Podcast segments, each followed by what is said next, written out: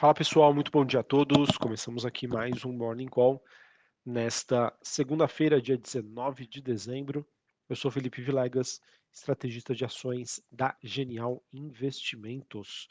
Bom, pessoal, depois de uma semana bastante desafiadora para os ativos de risco que a gente foi, nós tivemos, né, na semana passada, Nessa segunda-feira, os mercados estão abrindo a semana com um tom um pouco mais positivo, mas em um ambiente aí com poucas notícias, é, poucas novidades. Então, a gente entende que isso pode ser uma realização de lucros, ou seja, depois de uma queda forte da semana passada, a gente acaba tendo um dia um pouco mais positivo, com os investidores reajustando aí as suas posições. E lembrando, pessoal, que a gente acredita que nessas próximas semanas, né, nessa vigente e na próxima, a gente deve ter um mercado com menos liquidez com a aproximação das festividades de final de ano. Então nós tivemos é, na Europa, né, Bolsa de Londres subindo neste momento 0,48, Bolsa francesa subindo 0,76 e a Bolsa alemã subindo 0,66. Futuros norte-americanos, S&P subindo 0,44, Dow Jones alta de 0,37 e a Nasdaq subindo 0,5%. O VIX, que é aquele índice do medo, queda de 0,22, 22,57 pontos. Dólar, dólar index DXY caindo 0,24, 104,45 pontos. É, taxa de juros de 10 anos nos Estados Unidos subindo 1,15 a 3,52. Bitcoin subindo 0,36 a 16.766 dólares e um dia um pouco mais negativo olhando para as ações na China. A bolsa de Xangai fechou em queda de quase 2% e a bolsa de Hong Kong queda de meio, enquanto a japonesa, a bolsa japonesa recuando 1%. Em relação à Ásia, pessoal, seguem as preocupações com os impactos né, de possíveis gargalos aí de produção por paradas relacionadas aos focos né, de Covid-19 diante aí das mudanças na política de combate à, à, doença. Né? A China que, infelizmente, acaba passando né, pela sua maior onda de Covid até o momento, em que a mídia vem reportando hospitais lotados, ausência de medicamentos e um número elevado aí de óbitos. Tá? Então, infelizmente, pessoal, esse acaba sendo o preço de uma mudança que aconteceu nas últimas semanas de reabertura da economia chinesa, o mercado entende que sim, a curto prazo isso é negativo, a depender do tom das notícias, a gente vai ter uma reação é, mais de queda, mas obviamente que isso faz parte do processo de reabertura e que lá na frente, nos próximos meses, a situação tende a se normalizar e ser bem mais positiva.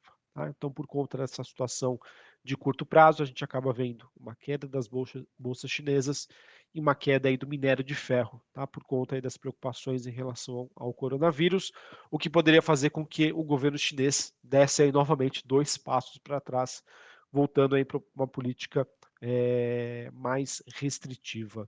Então, minério de ferro na China fechou em queda, cobre em Londres subindo 0,69, níquel caindo 1,31. Porém, pessoal, essa movimentação é, de queda das commodities não está atingindo até o momento o petróleo. O petróleo WTI negociado em Nova York, é, apresentando uma alta de 0,35, 74 dólares o barril.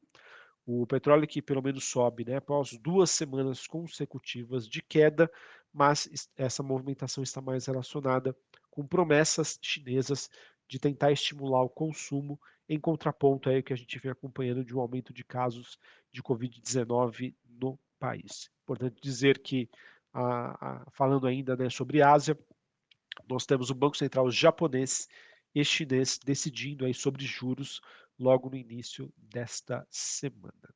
E falando sobre decisões de política monetária, pessoal, acho que a principal mensagem né, e o principal, a principal justificativa pela qual a gente viu o movimento de queda na semana anterior foi por conta da sinalização dos principais bancos centrais globais, Banco Central norte-americano, Fed, Banco Central Europeu, o ECB, é, eles que comentaram sobre a necessidade de altas adicionais de juros e que, obviamente, que esses juros precisarão ser mantidos num patamar mais alto por mais tempo.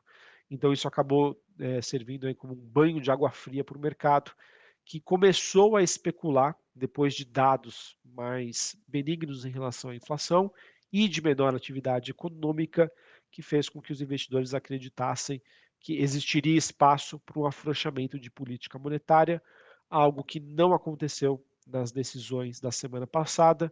E o mercado, obviamente, acabou fechando aí com é, uma pegada mais negativa e hoje acaba tendo aí um respiro.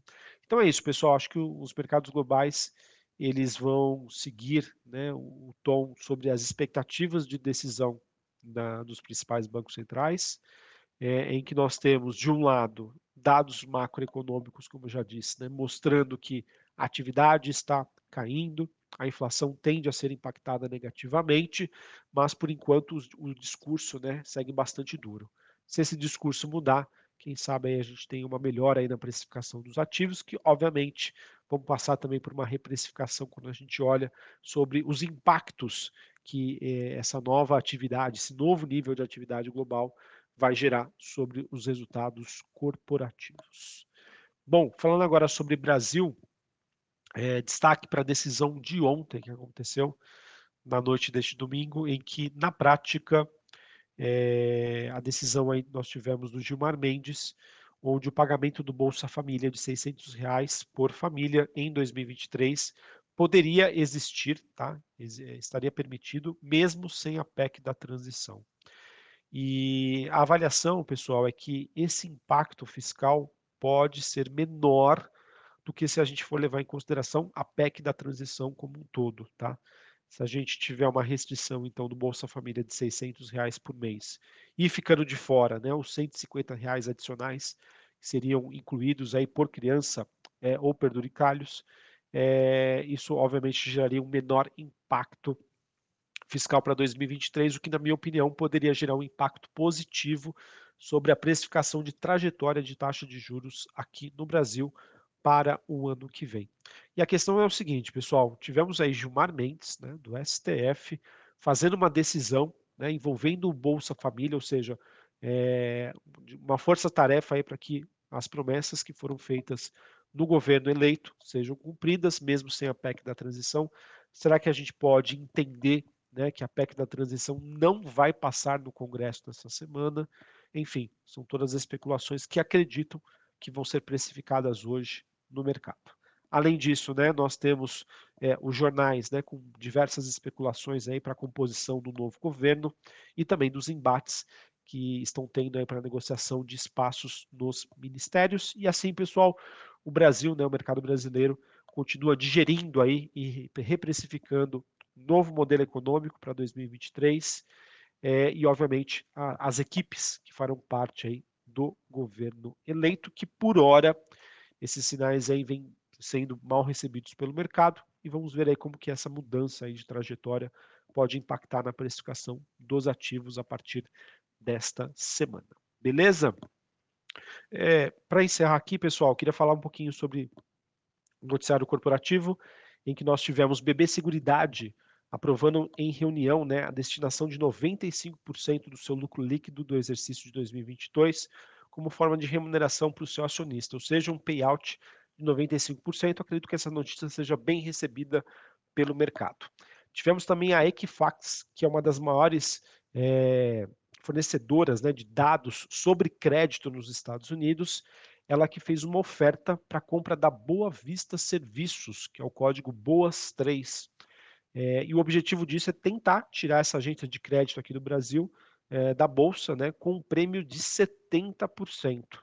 A Equifax está oferecendo então três opções aos acionistas da Boa Vista, que seria o recebimento de R$ 8,00 por ação em dinheiro ou uma combinação entre dinheiro e BDR ou ações aí da Equifax, tá bom? Então vamos acompanhar acredito que essa notícia vá trazer aí uma reprecificação aí para as ações de Boa Vista, já que a gente tem um prêmio aí em torno de 70%.